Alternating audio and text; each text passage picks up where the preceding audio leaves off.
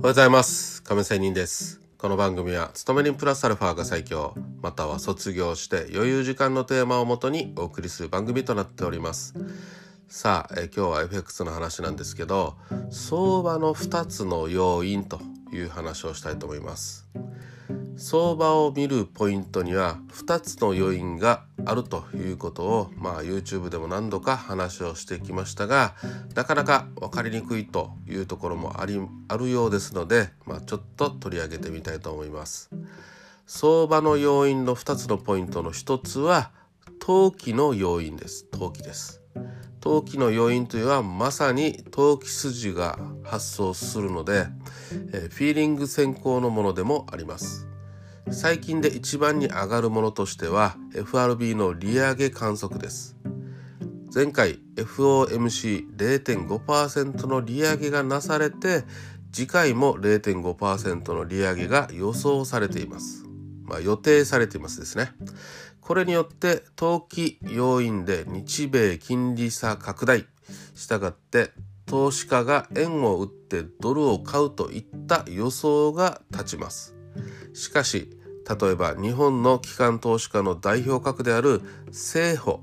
ね、生命保険会社。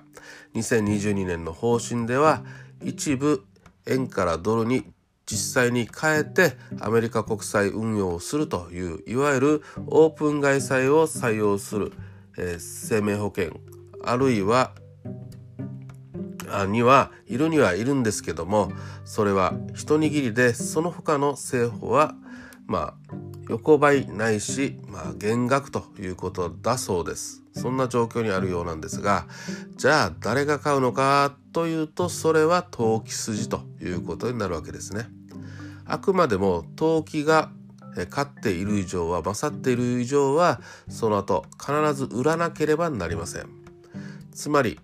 えー、損益の確定には必ず反対売買が必要だということで一手こいの相場になるわけです。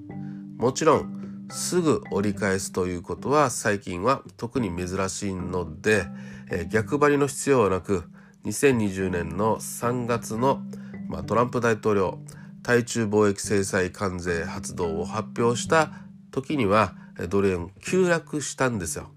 で行ってこいするのに1ヶ月以上かかった例もありますので決して、えー、焦る必要はないということですね。一方もう一つの相場の要因といったら実需の要因となります。実需の要因というのはまさに実需に関わる要因です。今の代表的なものはドル不足によるドル買いの動きなんですけどつまり何度か言ってるように日本は原油とか天然ガス半導体その他多くの物品を国外から輸入に、頼っておって頼っていますよね。そうした輸入価格の高騰とかサプライチェーンの混乱そして最近ではウクライナ問題情勢などによってさらに手に入らなくなっております。当然そうなった場合には輸入をドル払いによって頼っていますのでより多くの円を売ってドルを買わなくてはいけなくなるわけです。まあ、世界の基軸通貨はドルだからです。つまりドル高円売りという要因になるわけですね。しかも投機筋の一手コインの相場ではなくそういう実需といったものはそういう人たちは勝ったらそれを完結してしまいますので長い時間、えー、ポジションを持ったりしますので買いドル買いをしますので、えー、実需の、えー、買いということになるわけです。したがって相場に上昇トレンドを作るわけです。ドル円でかドル円に関して言えばですねドル買いですので。そこをよく見き、えまあ、見比べるという必要がありますし同時に並行的に両方の要因も出てくることがありますのでどれが大事な要因かを分別する目を持つことが大事だということですね。まあ、そういうわけで今日は相場の2つの要因それは投機筋の動きと、えー、この実需